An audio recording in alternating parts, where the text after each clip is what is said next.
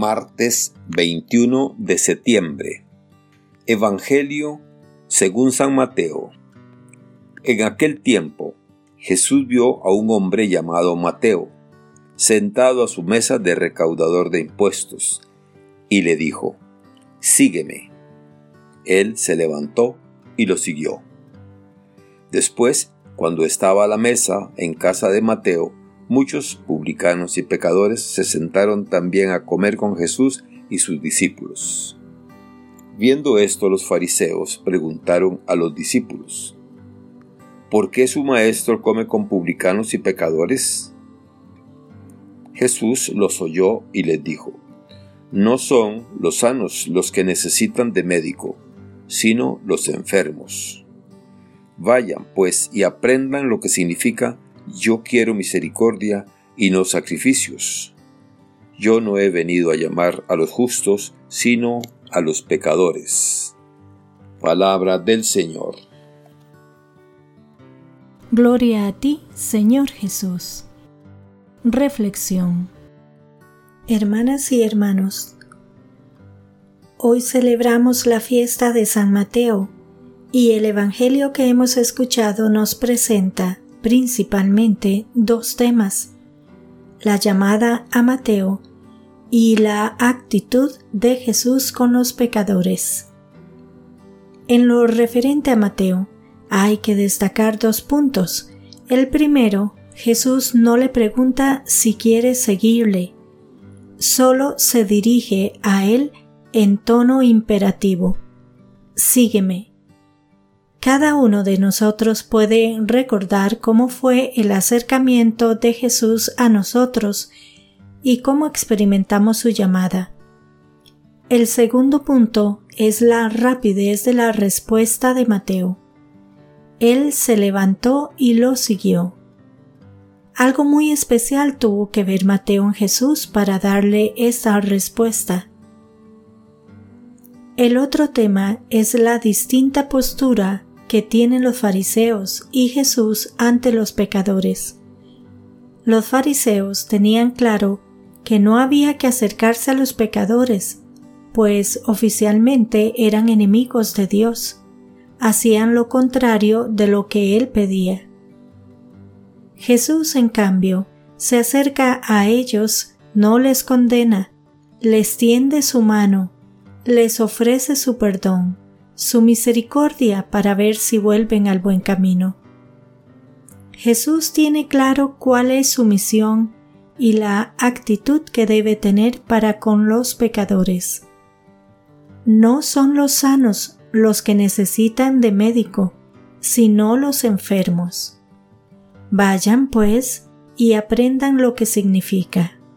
Yo quiero misericordia y no sacrificios, yo no he venido a llamar a los justos, sino a los pecadores. Dice Jesús que no ha venido a llamar a los justos, sino a los pecadores. Toda una forma de entender la Iglesia, la comunidad de los seguidores y seguidoras de Jesús. Nada que ver con la idea de que somos el resto puro de la humanidad la parte no contaminada y cosas por el estilo. Somos una comunidad de pecadores que hemos encontrado en Jesús el perdón, la reconciliación, el amor que a todos nos hace falta para levantarnos de nuestras cenizas, de nuestros lodos y miserias, y volver a empezar de nuevo. No es que caímos, nos levantó la presencia de Jesús y ahora ya estamos arriba. Lo más probable es que sigamos abajo. Si estuviésemos en aquel grupo de judíos a los que Jesús dijo aquello de el que esté libre de pecado, que tire la primera piedra, seguro no podríamos ni levantar las manos. No estamos libres de pecado. El egoísmo, los miedos, la violencia, las miserias se nos mezclan con tantas cosas buenas como hay en nuestra vida. Así somos, como personas y como comunidad, como iglesia, una comunidad de pecadores. Pero lo más importante no es nuestro pecado. Lo más importante es que hemos experimentado en nuestros corazones el amor de Dios, su perdón, su capacidad enorme para curarnos, para sanar nuestras heridas. Somos una comunidad agradecida. Los fariseos que acusan a Jesús de comer con los pecadores no han experimentado nunca ese perdón y la alegría que se siente. No pueden mirar a sus hermanos de frente porque no se han mirado a sí mismos de frente nunca. Tienen una imagen falsa de sí mismos. Se sienten puros, incontaminados. Se siente por eso con el derecho de juzgar a sus hermanos. Los pecadores con los que se sienta Jesús se conocen a sí mismos perfectamente. Saben que su vida es un desastre, pero sienten también la mirada de Jesús y en ella reflejado el amor de Dios.